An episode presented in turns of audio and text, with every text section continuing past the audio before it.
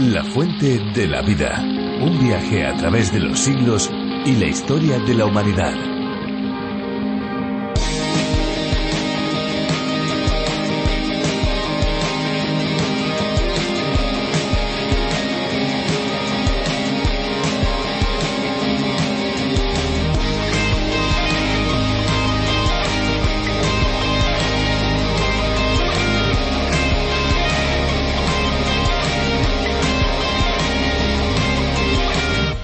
De tener un acuario, bien sea de agua fría o de agua caliente, el principal elemento que tenemos va a ser el agua, pues debemos llenar el acuario. Según los litros que tenga, lo debemos de llenar indudablemente de agua. Ahora bien, el agua a menudo puede ser uno de los principales motivos por los cuales los peces se mueren y esto puede deberse al agua que se usa. Normalmente cuando llenamos un acuario usamos agua del grifo para llenarlo y una vez lleno metemos a los peces, pero ese agua contiene cloro y el cloro es nocivo para estos animales, lo cual puede conllevar diferentes enfermedades e incluso la muerte. Tenemos que tomar las precauciones necesarias.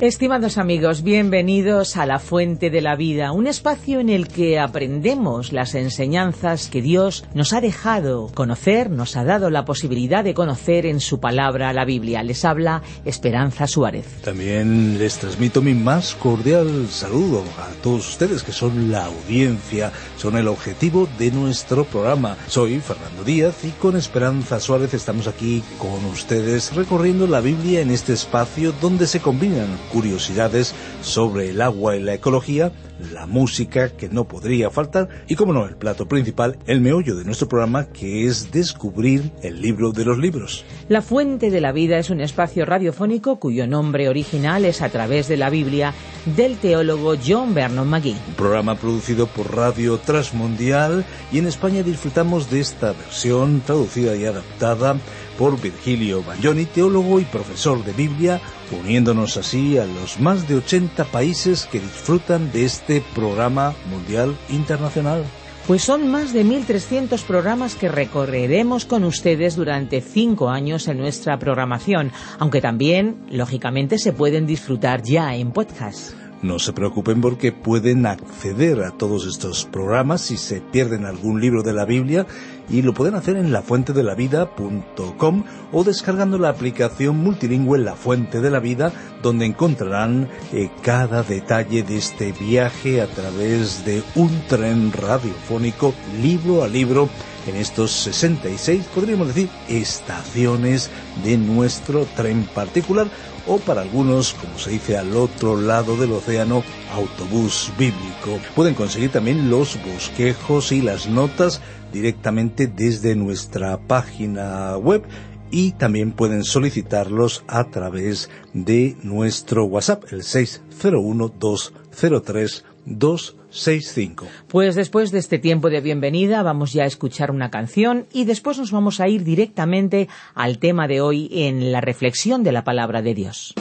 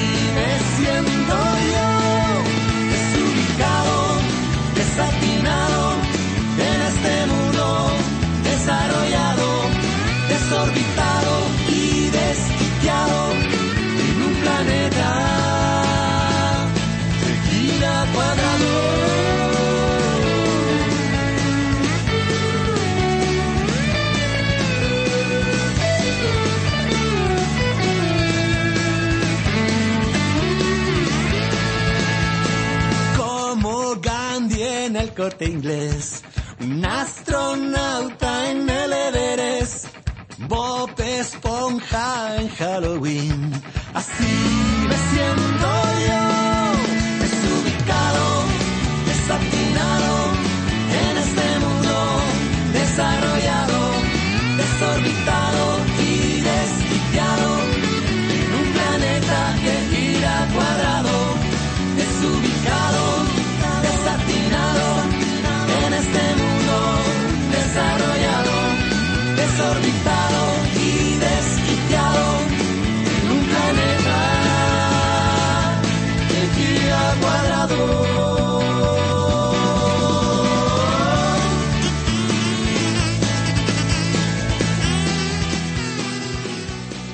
En nuestro viaje por los diferentes libros de la Biblia hemos recorrido tanto el Antiguo como el Nuevo Testamento.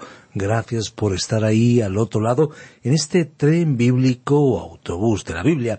La primera parte de las Escrituras, como bien ya saben, está compuesta por 39 libros, entre los que se encuentran el que estamos descubriendo en los últimos programas. Sí, se trata del libro profético de Sofonías, uno de los conocidos como profetas menores. En él hemos estado aprendiendo importantes lecciones sobre Dios y hoy nos acercamos a sus últimos versículos, concluyendo así un tramo más de este viaje radiofónico por la palabra de Dios. En esta ocasión, amigos, nos vamos al capítulo 3 para estudiar desde los versículos 9 al 20. Acompáñenos para conocer más sobre la revelación de Dios. Le recordamos rápidamente nuestro número de WhatsApp y nuestra web, que es eh, lafuentedelavida.com. El número de WhatsApp ya creo que lo saben. 601-203-265, con el prefijo más 34 desde fuera de España. 601 203-265. También pueden escribirnos a info arroba lafuentedelavida.com. Descargue la aplicación La Fuente de la Vida para Android y para iPhone. Escuchamos ya la reflexión de hoy. La Fuente de la Vida. Sofonías capítulo 3 versículos 9 al 20. Continuamos hoy, amigo oyente, recorriendo este libro de Sofonías. Y estamos ahora en el capítulo 3 y la tormenta ya ha pasado en lo que a este libro se refiere. Este pequeño libro comenzó con unas perspectivas terribles, con un retumbar de juicios inquietantes y siniestros. En nuestro programa anterior observamos los primeros versículos de este capítulo 3, y allí pudimos apreciar el juicio de la ciudad de Jerusalén. Y al leer los detalles, era realmente aterrador. La misma impresión recibe el lector cuando llega a la última parte, que es un cuadro del período de la gran tribulación, cuando él juzgará a todas las naciones que serán llevadas contra Jerusalén en aquel día postrero. Así es que, en realidad, tenemos aquí dos clases de juicio. El juicio de Dios de su propio pueblo, y eso siempre es un castigo, porque el Señor al que ama disciplina, y además Dios debe juzgar al mundo incrédulo y ese es el panorama que tenemos ante nosotros en este breve libro. Así es que tenemos aquí resumido todo aquello que se puede representar por la actividad de la naturaleza. Un huracán, una inundación, una tormenta de nieve, un terremoto y todos estos fenómenos ocurriendo simultáneamente. Al leer esto, uno pensaría que Dios es vengativo, que es cruel, que es brutal, que no tiene ninguna clase de sentimientos y que no se conmueve por nada. A través de este libro, nosotros descubrimos hoy que nuestro gran médico toma los suyos y coloca a aquellos a quienes ama sobre la mesa de operaciones, y aun en juicio, Dios es amor, tanto cuando Él está juzgando a los que no son salvos, como cuando Él está juzgando a aquellos que son suyos, Dios es amor. Vimos en un encuentro anterior que está a punto de caer el telón final sobre el escenario de este mundo en el cual vivimos. Algún día este pequeño hombre que habita la tierra concluirá su existencia y entonces el juicio vendrá sobre la humanidad perdida. Pero Dios restaurará a sus propios hijos y en algún día futuro vamos a ver que lo que hemos padecido aquí es en realidad una bendición oculta a nuestra vista en el presente. Con eso en mente, entremos al estudio de hoy y al hacerlo, permítanos contarle una pequeña historia. Es una historia que le sucedió a un joven que estaba estudiando en una universidad. Él estaba lejos de su hogar y las cosas se pusieron un poco difíciles. Las lecciones del programa de estudios no eran fáciles. Él echaba de menos a su hogar y decidió escribir a su casa una carta en la que les decía Papá, es muy difícil vivir aquí. Las tareas y trabajos escritos son bastante pesados. Las reglas para la vida en el dormitorio son muy estrictas. La convivencia con mis compañeros es problemática. Yo extraño mi casa y quiero regresar al hogar. El padre respondió a esta carta con una nota muy severa, y lo hizo en los siguientes términos. Por tu propio bien, debes permanecer allí. Como padre, te amo tanto que me preocupo tanto por tu presente como por tu futuro, y procuro lo mejor para ti. En esta etapa de tu vida debes dedicarte plenamente al estudio, concentrándote intensamente en él, asumiendo que el trabajo será arduo. Y cuando el joven recibió esa carta, pensó Yo no creo que mi padre me continúe amando. Si me amara, no me diría que continúe en esta tortura por la cual estoy pasando. Amigo oyente, nosotros tenemos un Padre Celestial que nos está diciendo permanece allí donde estás. Estás en la universidad de la vida. Yo estoy preparando algo para ti. Y también te estoy preparando para que estés en ese lugar y te estoy preparando para la vida en el mundo. Recordando estas sencillas ilustraciones, estudiemos el contenido de este tercer y último capítulo del libro del profeta Sofonías. El versículo nueve de este capítulo tres de Sofonías dice En aquel tiempo devolveré yo a los pueblos pureza de labios, para que todos invoquen el nombre del Señor, para que le sirvan de común consentimiento. Dios tiene este propósito para el futuro lejano. Es llamado el propósito teológico de Dios, y nosotros lo vamos a descubrir a través de toda esta sección, porque ahora estamos nosotros, como cristianos, viviendo en el reino de la luz. Ya no estamos más en las tinieblas del juicio, ya no estamos más en el día del Señor, que comienza con la noche. Ya se asoma el sol, está amaneciendo, y la luz está brillando sobre la humanidad. Porque Él dijo aquí, En aquel tiempo devolveré yo a los pueblos pureza de labios. Aquí Él estaba hablando de una forma de expresarse pura, no quiere decir que todos van a terminar hablando el idioma hebreo, aunque hay personas que así lo creen. Ni tampoco va él a hacer que este pueblo hable algún idioma desconocido, que todo el mundo llegará a hablar.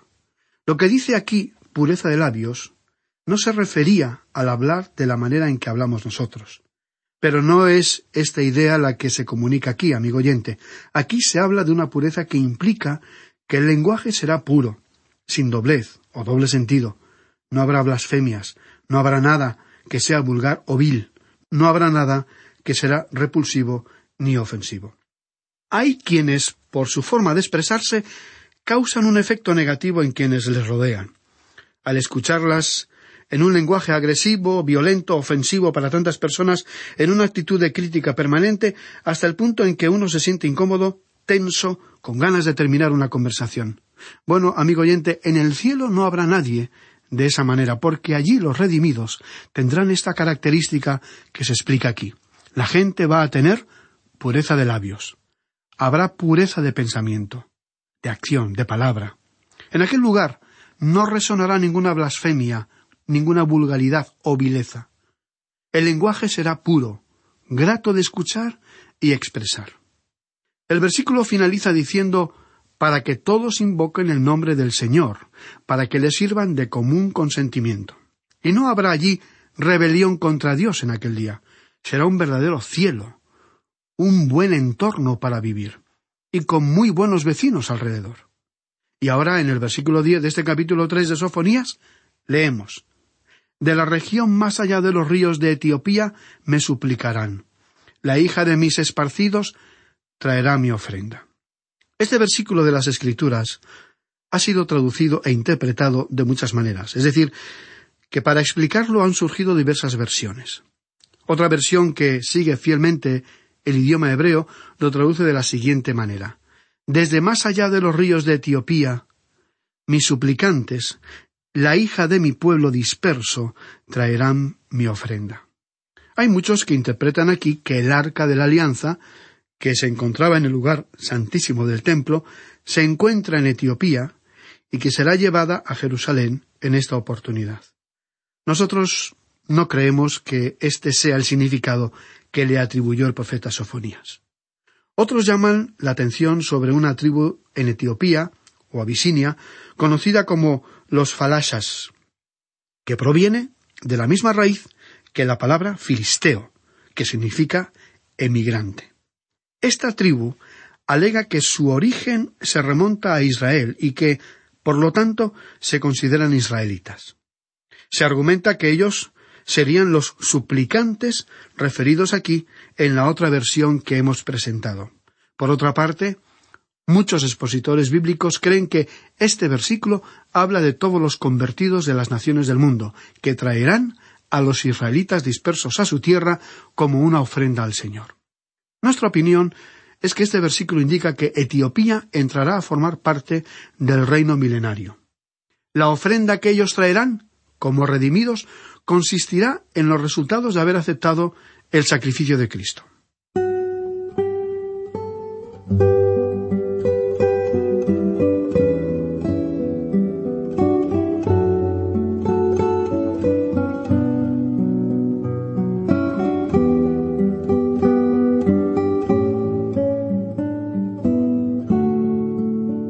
Pasemos ahora al versículo once.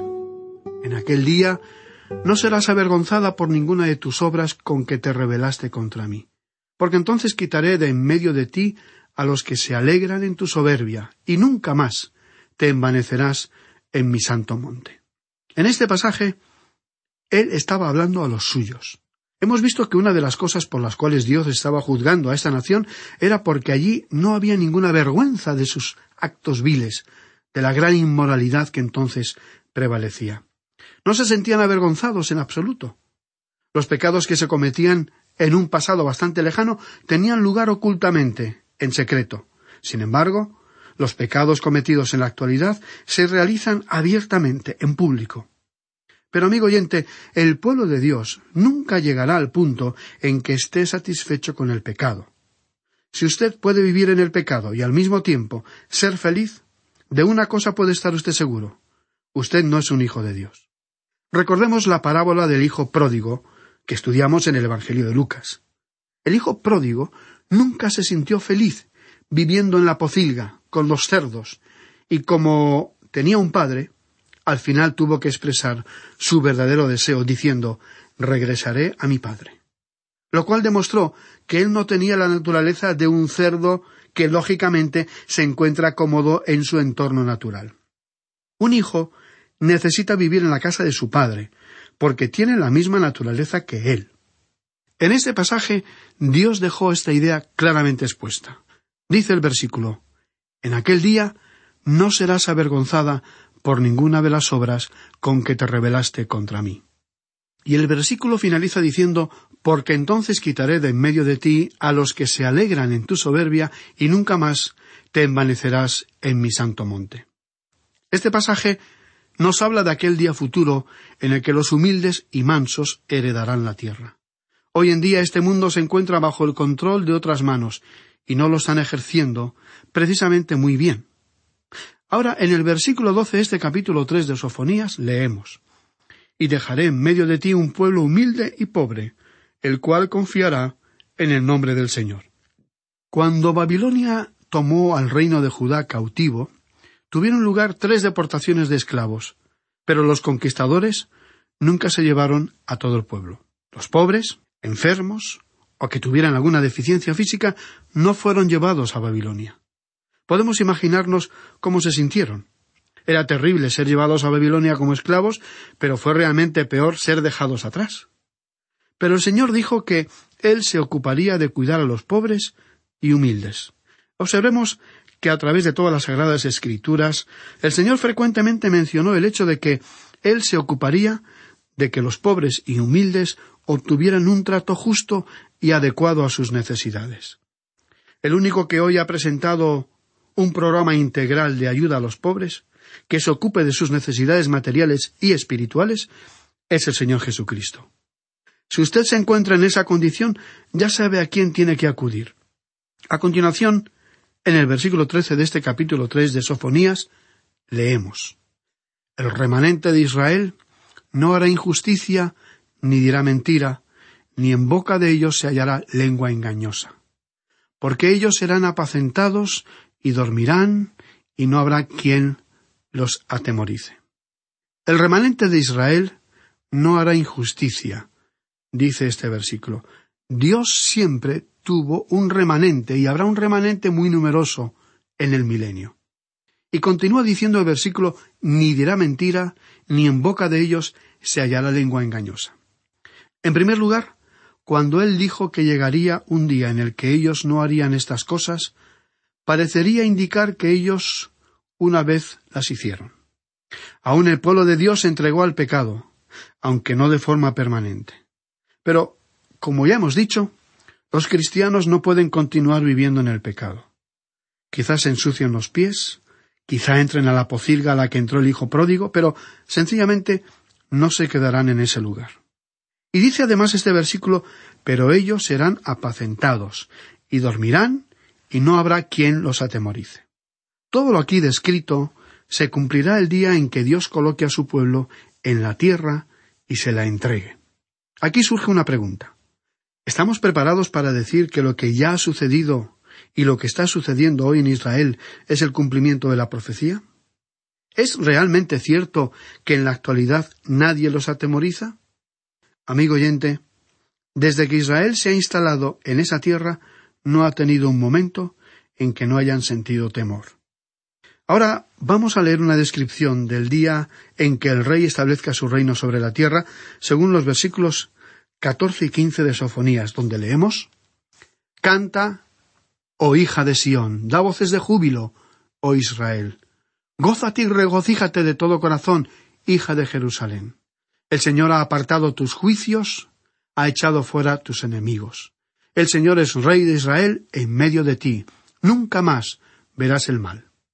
Y aquí se indica que el Señor Jesús vendrá a la tierra y el mal será quitado.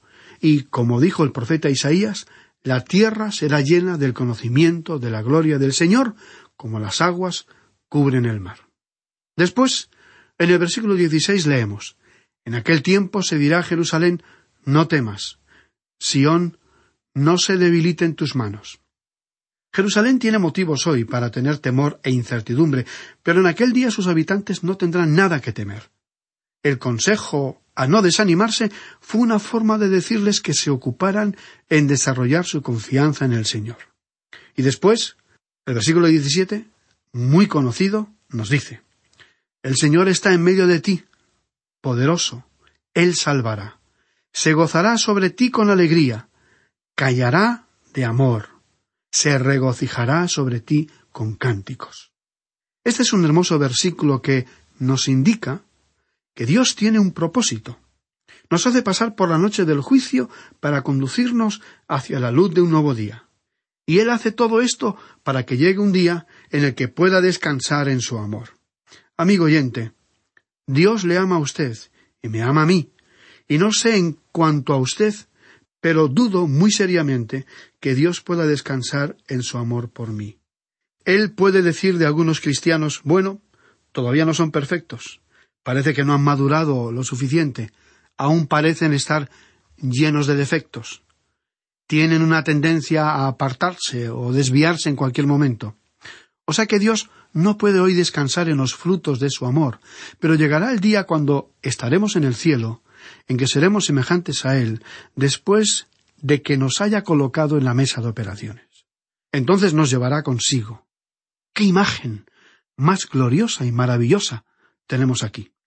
En los versículos finales, los versículos 18 hasta el 20 de este capítulo 3 de Sofonías, leemos Reuniré a los fastidiados por causa del largo tiempo. Tuyos fueron para quienes el oprobio de ella era una carga. He aquí, en aquel tiempo yo apremiaré a todos sus opresores, y salvaré a la que cojea, y recogeré la descarriada, y os pondré por alabanza y por renombre en toda la tierra. En aquel tiempo yo os traeré, en aquel tiempo os reuniré yo, pues os pondré para renombre y para alabanza entre todos los pueblos de la tierra, cuando levante vuestro cautiverio delante de vuestros ojos, dice el Señor. Amigo oyente, Este será el día de la luz. Y será un día glorioso para Israel. Y también va a ser un día glorioso para la Iglesia, porque Dios nos está haciendo pasar a nosotros hoy a través del crisol. Nos está haciendo pasar a través de pruebas. Y creemos que las cosas gloriosas del cielo no van a ser las calles de oro, no van a ser las puertas de perlas, no será el hecho de que Él va a enjugar toda lágrima. Lo más glorioso en el cielo, amigo oyente, será que le vamos a agradecer al Señor por cada prueba y por cada carga que Él haya colocado sobre nosotros durante nuestra vida en la tierra. Concluimos hoy dejando con usted este expresivo poema. De la mina y de la oscuridad, de la humedad y del moho, del horno del fuego, sale cada pepita de oro, aplastada en átomos y finalmente nivelada hasta convertirse en el polvo más humilde, sin ningún corazón que se compadezca, sin ninguna mano en la que confiar.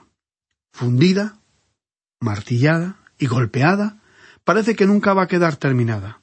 Ah, para sufrir pruebas tan ardientes, ¿qué habrá hecho la pobre Pepita de oro?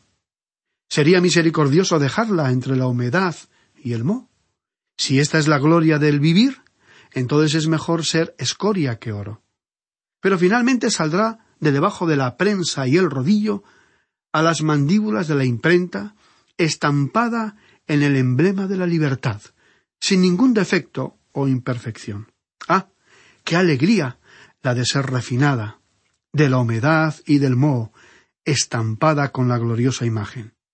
Oh hermosa moneda de oro. Algún día, amigo oyente, cuando usted y yo entremos a la presencia de nuestro Salvador, le daremos las gracias por cada carga, por cada prueba, por cada pena y dolor que nos haya quebrantado el corazón. Le agradeceremos por tratar con nosotros como el Padre sabio trata con sus hijos.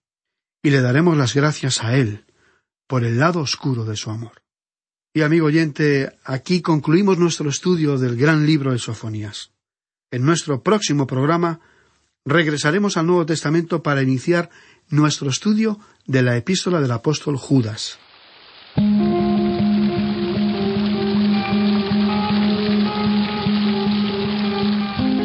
Interesantísimo el programa de hoy, ¿no creen? Sencillo pero profundo.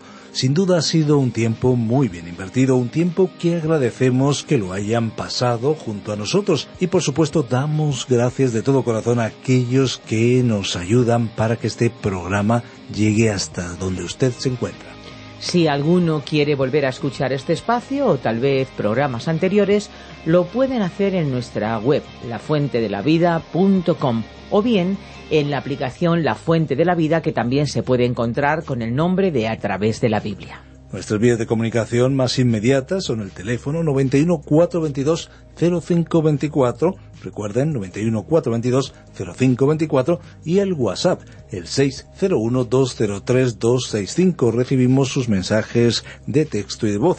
Y si desean enviarnos un correo electrónico lo pueden hacer a la dirección info arroba radioencuentro.net y también info arroba lafuentedelavida.com. Si les ha gustado, si les ha interesado el espacio de hoy, estamos seguros que volverán en el próximo. Pero si no les hubiera gustado, nuestra sugerencia es que vuelvan en el próximo, porque en cualquier momento vamos a sorprenderles. Así que para aquellos que son asiduos, les recordamos que este es un medio para poder llegar a sus amigos y familiares con el mensaje de la Biblia. Aproveche esta herramienta, comparta en sus redes sociales. Recuerden, la fuente de la vida es una fuente de agua viva que nunca se agota beba de ella.